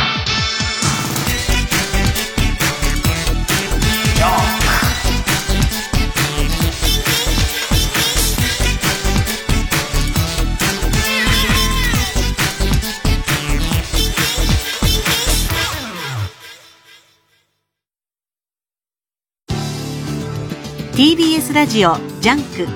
この時間は小学館中外製薬マルハニチロ伊藤園ホテルズ総合人材サービス新生梱包他各社の提供でお送りします。コナン君何読んでるんだい？安室さんの警察学校時代の漫画。安室さんの強さは、この4人にもらった強さだったんだね。何の話かな？コナン君もチェック済み、安室透の青春公開。名探偵コナン警察学校編発売中。小学館。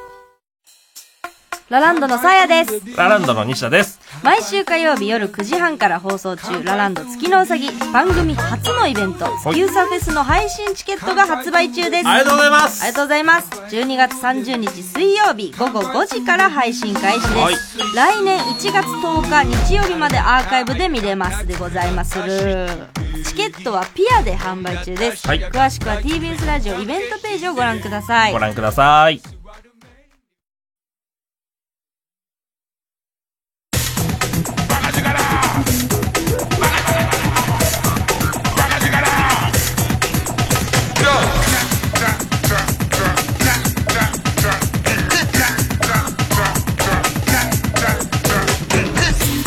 ジャンク一丁院光る深夜のバカ力。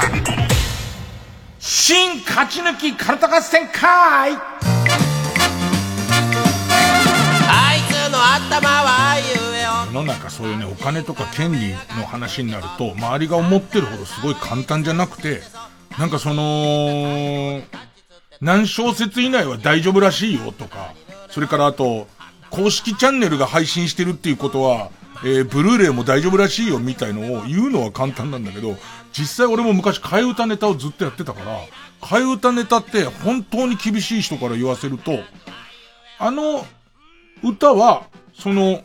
米津玄師のものだっていうのを理解したところから変わるのが面白いっていう構図ですよね。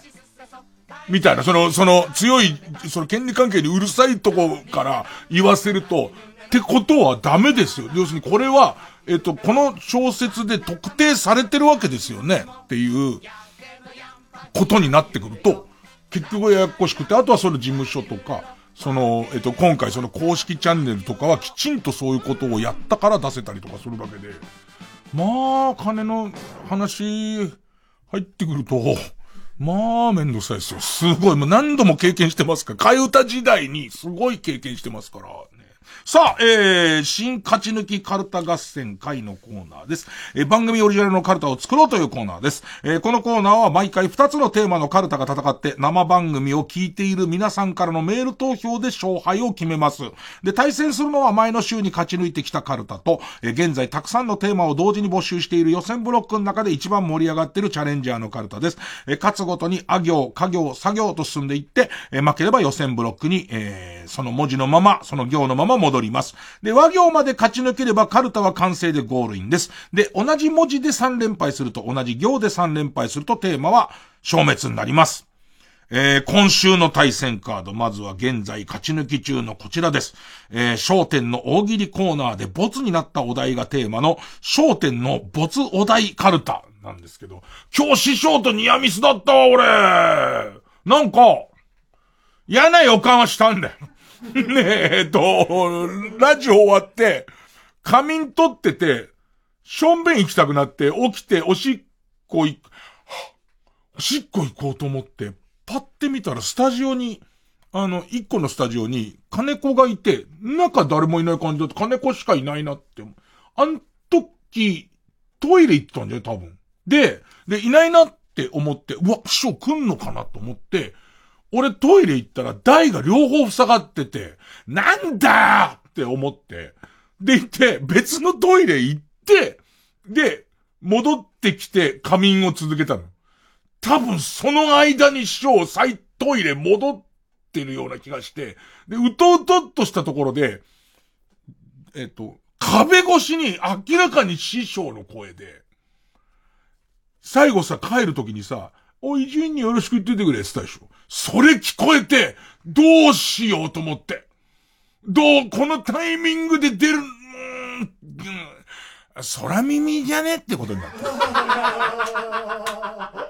最終的に空耳じゃねえかっていうことになって、なんか、だからなんか、ちょっと、よかった、あのトイレでガンガントイレ蹴ってから、おい、ラジオの帝王が入るっつってんのにトイレ入ってんじゃねえぞ、おらつって。まあ、もう、何か、バケツの水上からザーバーバカタレがわしが一番偉いんじゃいってやってたら、いつもそうしてるんじゃん、俺。だけど、それが出た時に、やってたら、結構怒られたよね。ね、ねまあまあ、その、帰られてから、かあ、なんかその、うとうとしてたりとかするのも手伝って、あ、師匠、ちょ、タイミング逃しちゃったなと思って、師匠帰られた後に、あのー、ああ、でも、コンペイ師匠の話ちょっとしようとしたかったかな、みたいな。このトーンにされちゃうのどう、今から焦点でふざけようっていう時に、リスナーの皆さんどうですか？今、お聞きのリスナーの皆さん。今から僕ら焦点でふざけるんですよ。そこにこういうトーンにされちゃうのどうですか？さあ、それでは、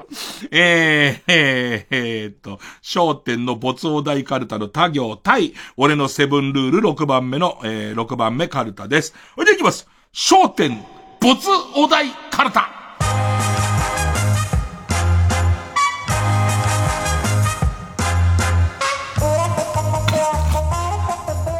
一旦オレンジの着物忘れよう。それは忘れ、俺も世話になって、すごい世話になったけども、ね、あのー、商店の楽屋で、コンペティション入ったばっかりの頃に、もう春夏秋冬ずっと夏物の浴衣を着て、えっと、時計の下に立ってるっていう。で、それが一番みんなが見るっていうんで、コンペイションは時計の下で笑ってる男としてずっと、その、どのテレビ局に行っても、夏物の浴衣で真冬でも、時計の下で笑ってるっつって。それ言われて自分もそうしたもんな。激、まあ、俺らの頃は着物時代じゃないし、章に近く寄るなって言われるから、あの、半袖とかノースリーブ着て、時計の下にいるっていう感じとか。コンペイションのいい話もっとありますけど、どうですか？ね さあ、えー、切り替えて、焦点のボツネタです。えー、ペンネーム、BJ サトルタ。誰でも自由参加でと言いつつ、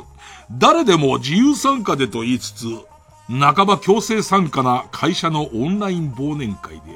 営業部のやつがどうです？面白いでしょ？感満載で、20の曲を歌って踊る隠し芸を見せられながら、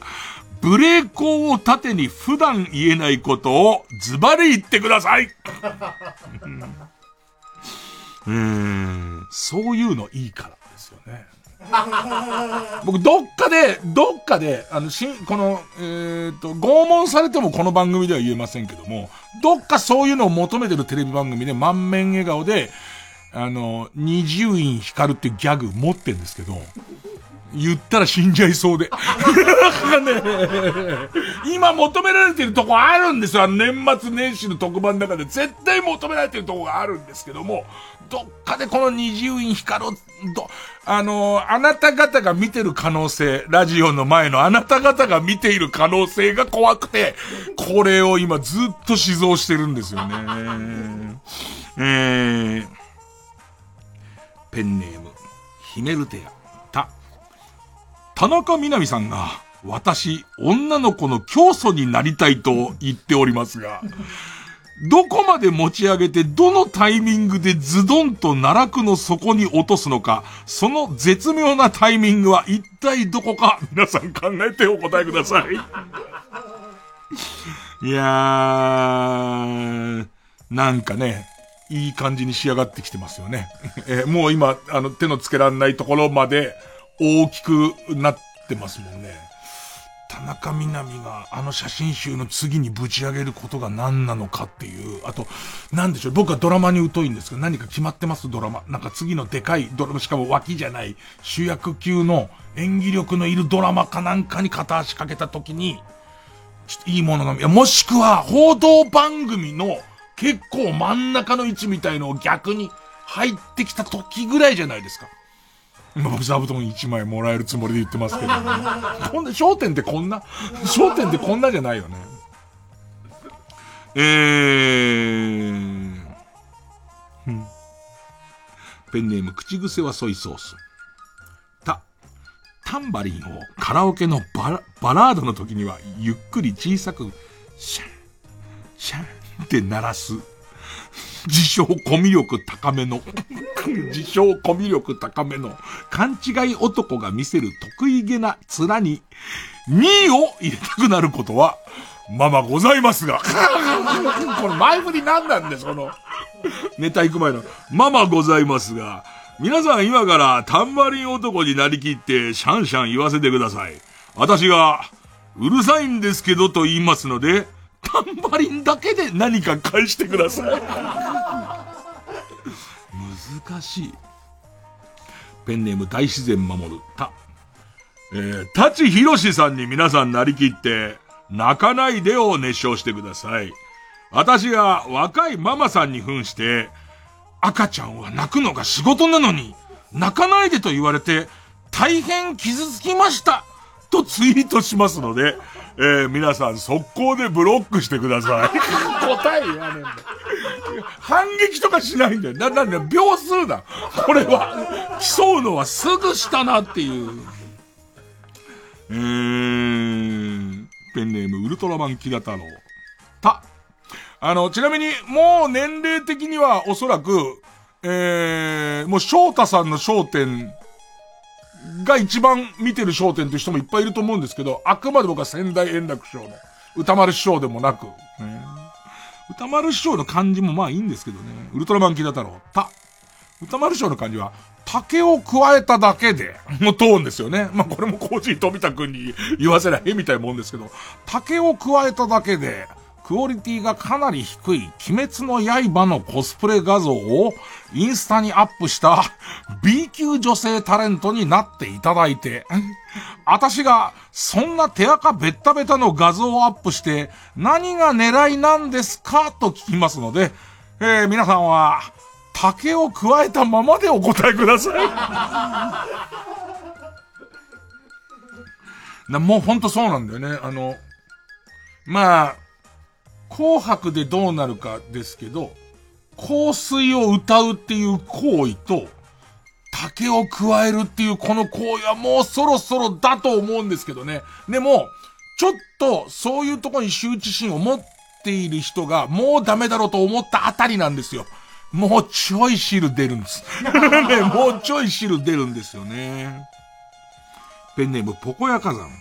た、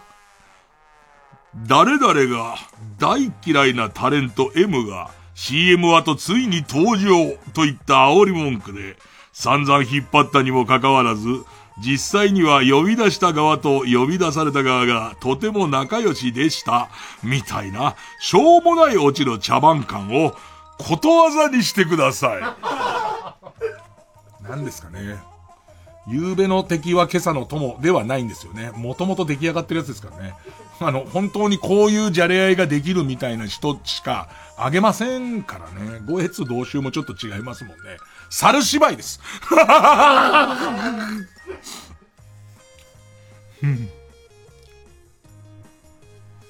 ペンネームインドカレー、た。宝塚出身なのに、あんな暴露発言をしたり、こんな体を張る仕事もできるんですよ、というキャラだけで、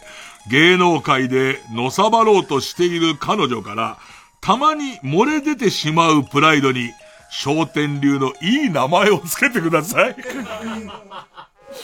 誰のことなんだっていう。僕、宝塚出身の女優さんで今一番好きなのは、あのー、しぶきじゅんさんがスゴジュやってる時です。もう、僕の中で日本で一番下品な CM だと思います。あの感じが、俺、もう、もうスゴジュを、もう、リットルで飲みたい。もう、スゴジュ、スゴジュ、SJ、SJ っていう、ずっと見てられる。あれが出てくるとなんかね、ポッとしちゃう。ね、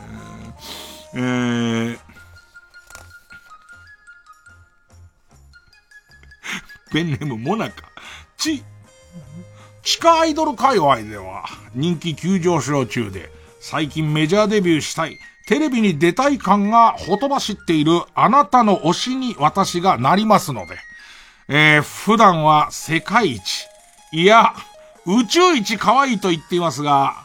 こういう全肯定してくれる地下アイドルファンと、奇跡の角度ゴリゴリに加工した自撮りで武装しているから、から、その中では人気者になれるのだって、テレビに映っちゃったら、遠慮なく馬面とか言われちゃうよということを、皆さんは、彼女からの好感度を損なわないように伝えてください。一番の味方なんだけどね。冷静で一番の味方なんですけども、こういう子が袋叩きになりますからね、皆さんね。本人がかかれっていう、ああいう、こう、うんと、抽象してきたのって泣かれちゃうと、後でわかるんですよね。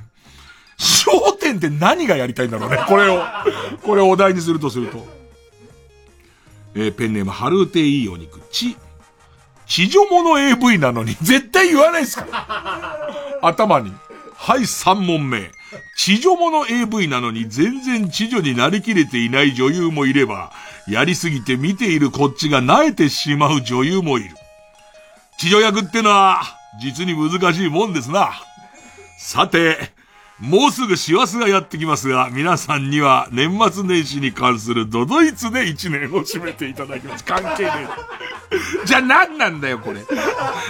司会の先代のただ思ったエッセイ。先代のエッセイ3問目に急に。地上物 AV なのに全然地上になりきれていない女優もいれば、やりすぎてこっちが、見てるこっちが慣れてしまう女優もいる。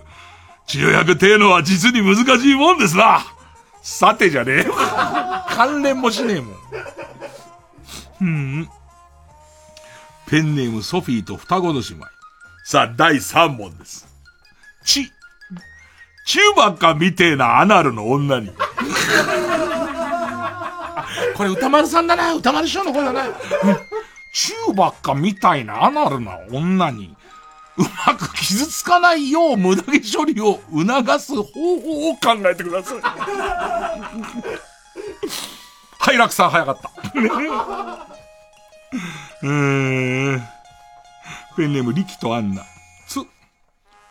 月のワグマの着ぐるみを用意しましたので、皆さんはそれを着て山に入ってください。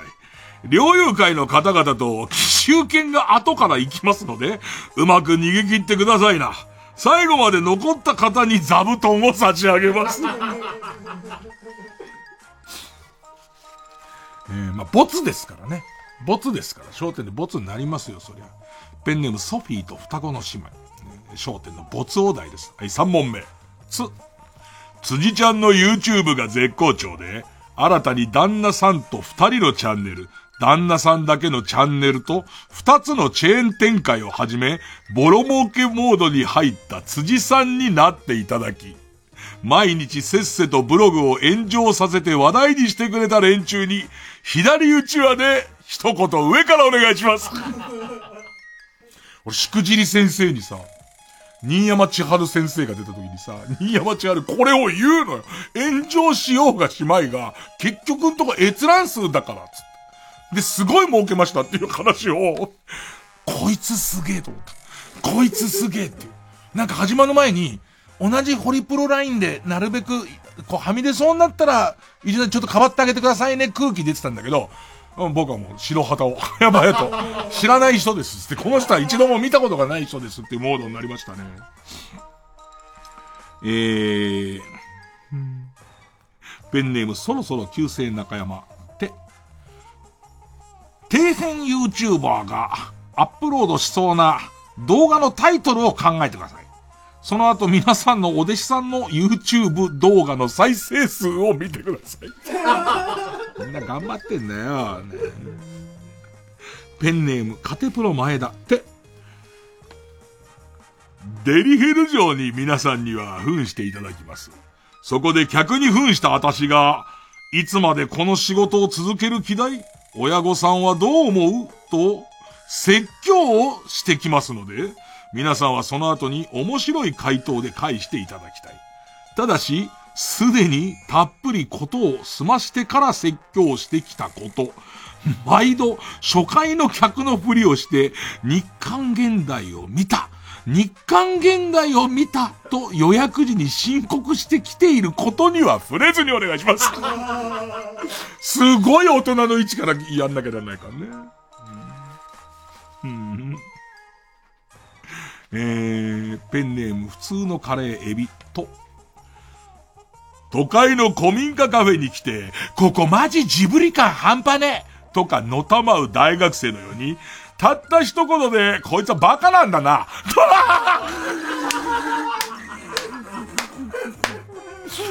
たった一言で、こいつはバカなんだなとわかる発言があるものです。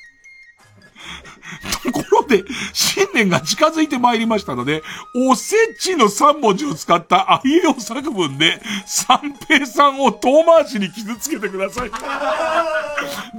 半も後半もバカだから。うん。えー、ラスト、リックカペラ。商店の没王台。と、トラウデン直美のように、店員にめんどくさいことを聞いて、店員のフラストレーションを試させる、店員からしたら、あんま来てほしくないような客を私が演じます。皆さんは、起点の聞いたことを言って、私のような客をぐーの音も言わせず大声を出して、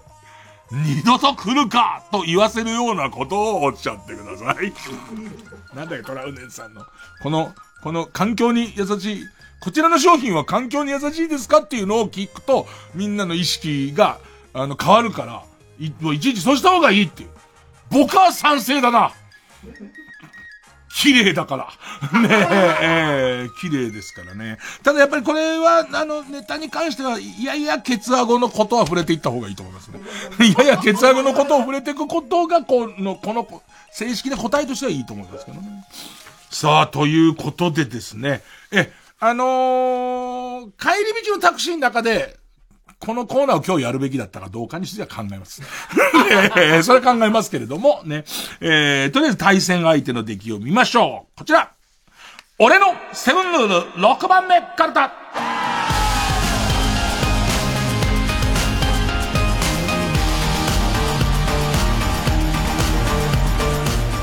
あれっぽいなって思ったのがさ、小池さんの5つの子ってあったじゃん。5つの子。5つの子の5番目あたりってこの匂いしない？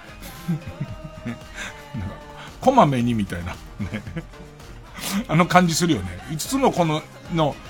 多分3ぐらいすげえできたけど、2ぐらいやっつけた感じってすごいよね。あと全然流行ってない感じね。はい。えー、でさ、結構さ、みんなやったとこでさ、小人数ってなんだよと思うじゃん。でも辞書見ると載ってんだよね。まんまと。多分、だからあれ言ったもんわけなんで、小人数って言わねえだろって言ったら、もうその時点で、もうドーンです。ドーンになっちゃいます。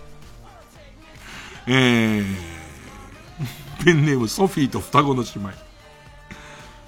まあ、もうすでに5個自分のルールあって6個目ですよ。は、パセリが付け合わせでついていたら、使い回しができないようちぎって変える。意識が高いね意識が高いですよね。えー、怖いよね。最後食べ終わったのにパセリちぎり始めて何すんだろうと思う。なんかおお口直しとかデオドラントとか使うのかなと思ったら、全然やんないで書いてて、え、なんでちぎったの？って言ったら、ああやっとけば使い回しされないじゃん。はい。私ルールにしてるから。そう。ねえーえー、ペンネームキャンディーウォーホール。は、ハッピーセットのプリキュアグッズが欲しいときは、芋しない娘に、ハッピーセットのおまけはプリキュアの方で、プリキュアの方でいいんだよね。オッケー？オッケー？ああ、わかった。と、レジ前で電話するふりをしてから注文する。マナーですからね。マナー。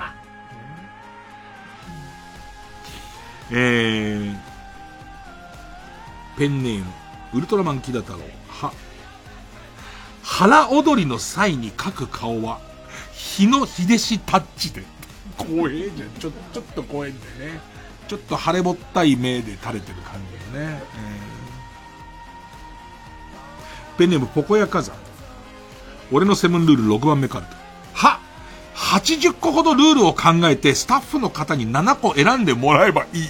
すごい偉いよね。偉いよね。これはよくこう番組前のアンケートみたいので、もう答えの数いっぱい書いといて、あとは選んでくださいっていう人は一番誠意ありますよね。えー、ペンネームそろそろ旧姓中山。は、爆弾処理班が到着するまで手はお膝に。ね、なんか、俺が俺がでいじるとね、えー、何かあるかもしれませんからね。ペンネーム、形状記憶老人、セブンルール、俺の、俺のセブンルール6番目。は。犯人はこの中にいますと探偵に言われた際も一応驚くふりはしておく。俺だけどね。俺だし、もう、もう無理だけどねって思ってんだけど、みんな集めて、犯人はこの中にいます。ええーはやっときたよね。みんなやっときたよね。ま、まさか、なんつって。で、いて、あと、あと、あともう一個言いたいのは、運よくそこで詰め切れなかった場合は、バカバカしい。殺人犯と一緒の部屋なんかいられるかこれも言いたいね。これも言いたい。せっかくならね。ペンネーム形状記憶老人。は、8番目のルールをリザーバーとして待機させて。これもね、ここまで行くとどうなのかな？出慣れてんなお前ってなっちゃうのかな？一応8番目これありますんで、スポンサー的にあれだったら。スポンサー的にあるようだったらばこれはっていうね、ここのところは大丈夫ですよ、みたいな。ペンネーム桃口山へ、は、鉢巻きして夏合宿するタイプの塾に子供を入れない。あこれお願いしますよ。僕なんか山中湖で合宿っていうのが塾の、もう入ってすぐにありまして、そこで毎朝マラソンっていう時点ですぐ塾辞めましたね。なんでと思う。もう勉強できないし、マラソンなんかさせられたら。えー、ペンネーム佐田吉。これは心に決めとかないとついやっちゃうよ。済まされませんからね。は。墓に彫られた文字にひき肉を詰めない。つい入れちゃうのかな？ハンバーグの種みたいなやつを、墓石のボっていう字にギューってやって、ギューってやって、手のひらに墓石のボになったやつを見せたいのかな、ね、でも新品の墓石ならね、まだ外置く前のね、うーん。ペンネーム、怒り寿司、は。ハイキング、ウォーキングのコーラのネタを見るときは、全力で応援し、全力で悔悔しがれ。高輪、高輪ゲート上俺まだ一回も行ってないわ。高輪ゲート上って、用も、用もあんまないしね。用も、なんか夜前通ったことあるんだけど、一回も乗り降りしたことないわ。えー、ペンネーム今日もバイトでミスをする。ヒルナンデスの3色ショッピングで、リーズナブルな店でも可愛い、プライベートでも買いに行きたいな、とは言うが、自分のインスタグラムに上げる私服の写真には、絶対8万以下の服は載せない。誰かだんだん分かってくるんじゃないかなんか えー、ペンネーム、紙は再生紙でできてます。ひ、弘中アナのことが嫌いな女の人とは仲良くしないが、異常に好きな女の人とも仲良くしない。あー、わかるなひら、弘中アナが異常に好きな女の人って、下手したら異常に嫌いな女の人よりも、難しいよね。なんでお前そこ、それもさ、上から肯定しそうじゃん。なぜか。うわー、俺もこれ入れよう。ルールだから。俺もこれ。いつかこの中でオールスター戦作りたいわ。7個。えー、ペンネームパサパサ赤身肉しゃぶしゃぶのすけさん。ひ、ビーガンの文字がいつの間にかプロフィール欄から消えたアイドルに対しては、優しくする。お肉食べたくなっちゃったんだねっていう。それはね、お肉が食べたくなっちゃったんだよねっていうね。えー、そのビーガンに関するお仕事はあんまり来ないのにもかかわらず、お肉は美味しそうだったんだねっていう、その優しさですよね。えー、うーん。ペンネーム、ピストルチョコ。服を買うとき店員の、僕もそれ持ってますと言われたら買わない。な、なんかさ、俺ほら服はそうなんだけどさ、前にさ、自転車買いに行ったらさ、俺自転車買おうと思ったら、店員さんが、伊集院さん、伊集院さん、この、この自転車、真鍋かおりさんも買ったんですよ。それは何？っていう自分の中でそれを言われて俺は、そうですかそれ最後の一押しになるっていう、お洋服屋さんに標準サイズのみんなは行って、これ私も持ってるんですって言われた時に、あ、じゃあってなんのかな？なんかちょっとわかんないね。お前、あ、うん、お前が持ってるかどうか別だから、つって。あ、そうなんつって。ねえー、ペンネーム豆腐小僧。ふ、風俗の待合室で古傷の自慢話をしない。釘踏んでな。釘踏んでなって。あの、犬の散歩してる時に、犬がキャンって言ったからちょっと振り向きながら釘踏んでな。あの時あいつが吠えてなかったらば、ここだったんだよ。だったらもう俺歩けてない。はい。ねそう、みんなこう大きい傷になってるこれ貫通してるから。だからここだからいいんだよ。ここ土踏まずだから。骨がないとこだから。あの時うちの犬がな、奇襲犬の違いって犬なんだけどな。ね、もう犬自慢も始めちゃって。えー、えー、ペンネーム、ソフィーと双子の姉妹、ふ、再び近所のスーパーを利用するときは、もうしませんという謝罪の意思を込めて、監視カメラに一礼してから入店する。えー、えー、意識高いなブラックドラゴンズ。へ、弁当のおかずのラインナップが豪華な時、ついている小さなふりかけはストックしておく。わかるわすげえわかるよね。なんか、今これ、かける、かけなくていいじゃんってなってる時に、なんかのり玉の小さい袋とかついてると、いつかの時に取っとこうとするよね。無理やりここでかけちゃうよりは。いつかってなん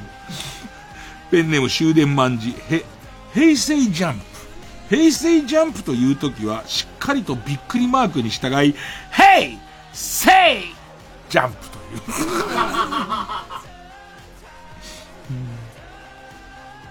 えー、ペンネームピストルチョコ、ほ、褒められて伸びるタイプなんですという若者は褒めない あ絶対そう。これ言うタイプ褒めてると疲れちゃうからね。えー、ペンネーム、花トレイン、ほ、堀内隆夫のサンキューには何度でもこちらこそと返す。すげえいいな。扉の瞳にサンキューこちらこそえー、ということで、どっち、今回相当いいよね。相当いいよ。両方にいい風吹いてますよね。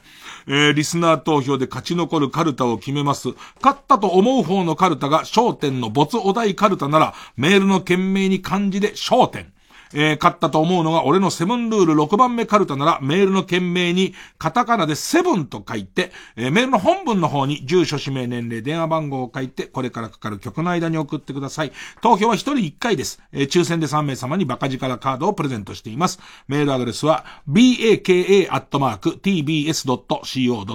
です。baka.tbs.co.jp です。で、曲、インナージャーニーで平行線受付開始。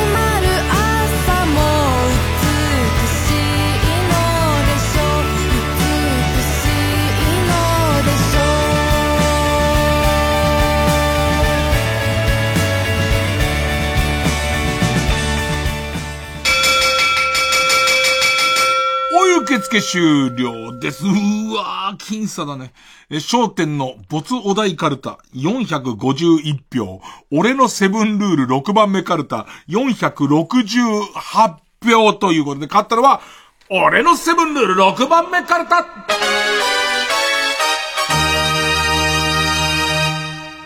ということで、いやー、まあ確かに最後ねじ込んできたサンキューに対しての、こちらこそ相当いいけどね。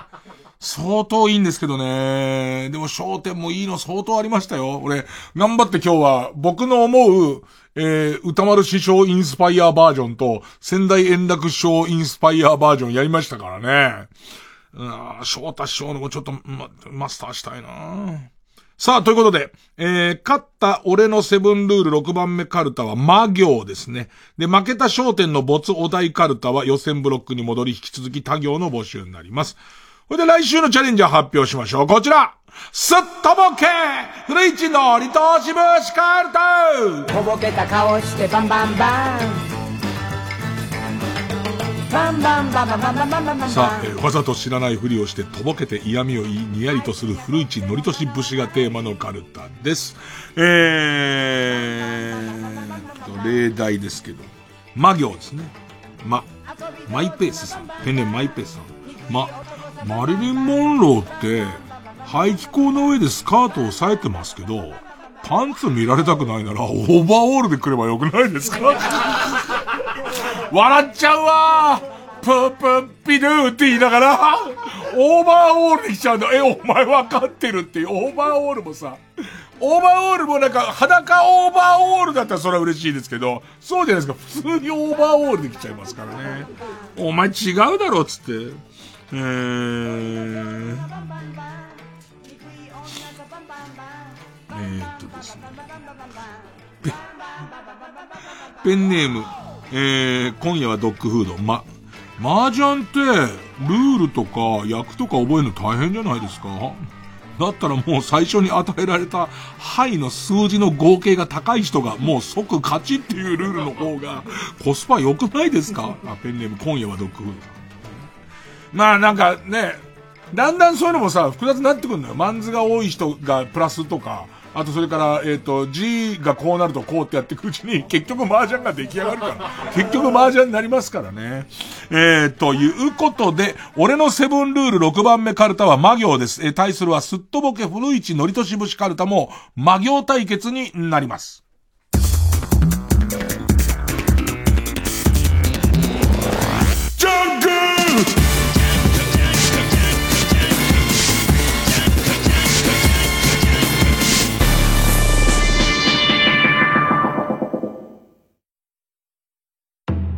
世界800万人が熱狂したドラムタオド迫力の和太鼓エンターテインメント。27年の時を経てたどり着いた原点回帰の作品「祭りが響く」と書いて最強。タオが総力を挙げた至高の舞台。人間タオと楽器だけの漆黒の世界をお届けします。TBS ラジオ公演「ドラムタオ最強」は1月12日から14日まで文化村オーチャードホールで開催します。チケット好評販売中。お問い合わせはサンライズプロモーション東京。0570-003337または TBS ラジオのホームページイベント情報をご覧ください毎週金曜夜12時からの「マイナビラフターナイト」では今注目の若手芸人を紹介していますゴジラとメカゴジラだバカダブルパチンコマイナビラフターナイトは毎週金曜夜12時から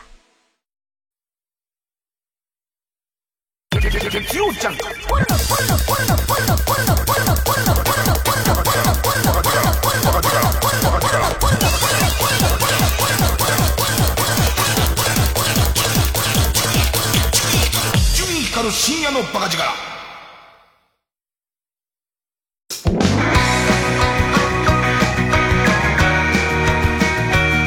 ここで飯山商店の「この歌届け」をお聴きください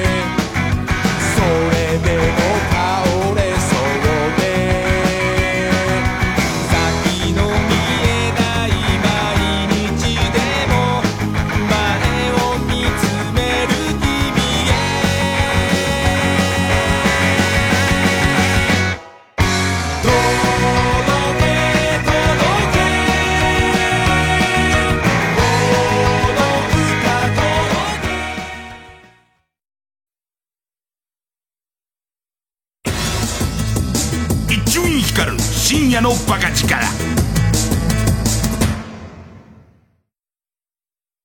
100万本のバラの花を。TBS ラジオ公演加藤登紀子コンサート2021未来への歌。2月11日ティアラ高等大ホールで開催。これからを生きる未来たちへ残したい大切な歌を歌いたいと思います。ぜひ聴きにいらしてください。とこの岬に加藤登紀子コンサート未来への歌。チケットは全席指定6000円。お問い合わせはティアラ高等チケットサービス。0356243333まで。アートアクアリウム美術館が日本橋にオープン。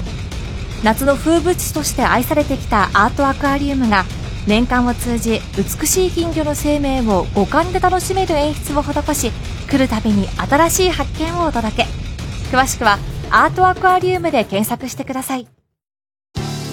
TBS ラジオ JUNK。この時間は小学館中外製薬マルハニチロ伊藤園ホテルズ総合人材サービス新生梱包他各社の提供でお送りしました。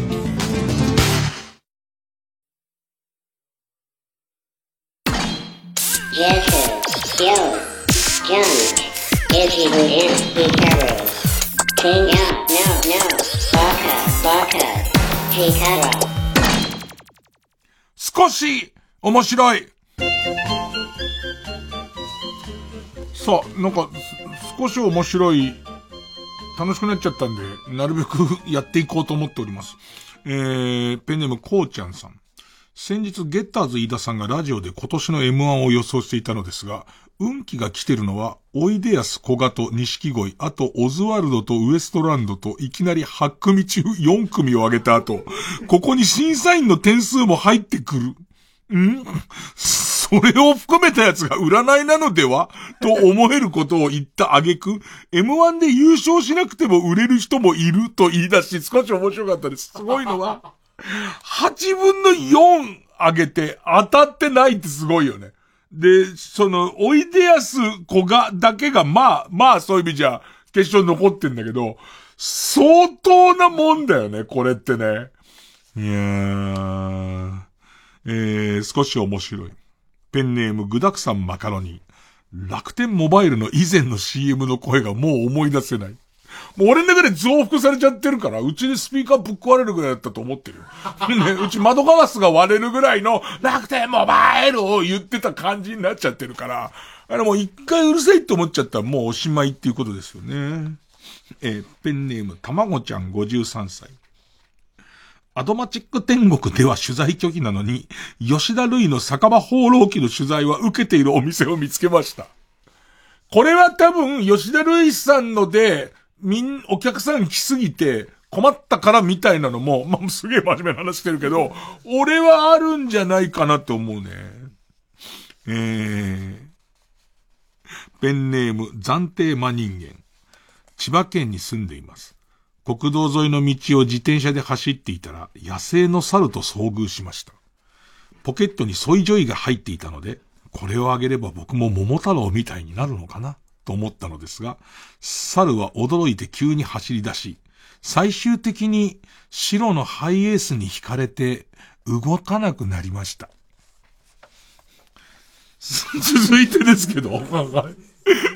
何ですか？少し面白いですから。少し前半面白そうだって、そういう上位あげて、桃太郎のところが面白かった。後がどんなにそれの、に対してのマイナスが高かったところで、少し面白いことにはかぎ、ね、限りないんで、パーソナリティだって似たようなことやってんですから、そういう気持ちにさせてんですから、帰ってくる人だけが、そういうのダメだよ笑えないよみたいな。どんな顔すればいいんだよみたいなことを言われる筋合いはないですよね。ペンネーム冷たい水の中、少し面白い。ザ・ W を見ていると、面白いか面白くないかの話ではなく、みんなの面白い点をみんなで頑張って探そうとしている。優しい気持ちになる。すっごいわかるね。すごいわかるね。いいとこを見つける。正しいよね、そっちの方がね。えー、ペンネームロヒニクさん。引退表明をしたロッテの大谷選手がスポニチの記事の中で、年内最後のコロナ対策連絡会議ともひさ、と誤植されていた。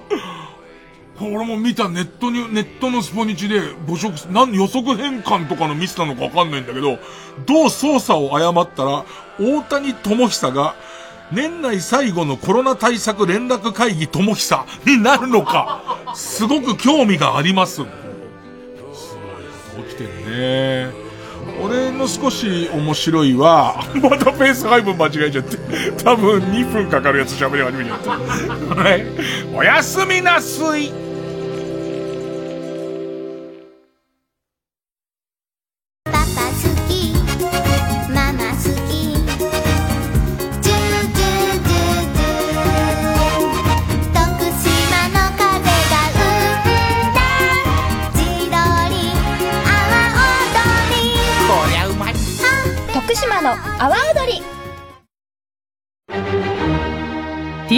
ジオ主催みんなで作る復興コンサート2021サポーテッドバイ KDDI 仙台フィルと加藤登紀子の夢の共演。3月7日日曜日宮城県名取市文化会館で開催します。チケット販売中。詳しくは TBS ラジオイベントサイトをチェック。905TBS ラジオ。中川大志です。清原果耶です。アニメーション映画「ジョゼと虎と魚たち」が12月25日公開予定です。劇場でお待ちしてます。3時です